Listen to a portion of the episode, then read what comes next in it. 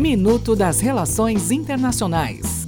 Olá, aqui é Adélio Araújo e essas são as notícias de hoje. União Europeia. Parlamento Europeu aprovou com 104 votos favoráveis e 88 contrários o reconhecimento de Juan Guaidó como presidente interino da Venezuela. Irã. Alemanha, França e Inglaterra encontraram uma forma de contornar as sanções dos Estados Unidos ao Irã, podendo assim manter relações comerciais com este país. Somália. O exército dos Estados Unidos informou nesta quinta-feira que matou 24 extremistas do Al-Shabaab com um ataque aéreo na Somália, um dos mais sangrentos em meses.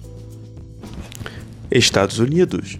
O presidente Donald Trump assinou uma ordem executiva com o objetivo de encorajar as empresas contratadas pelo governo a comprarem produtos norte-americanos. Isso faz parte dos esforços da administração para impulsionar a produção em território nacional. Até o próximo minuto. Enquanto isso, aproveite mais conteúdo no portal seire.news.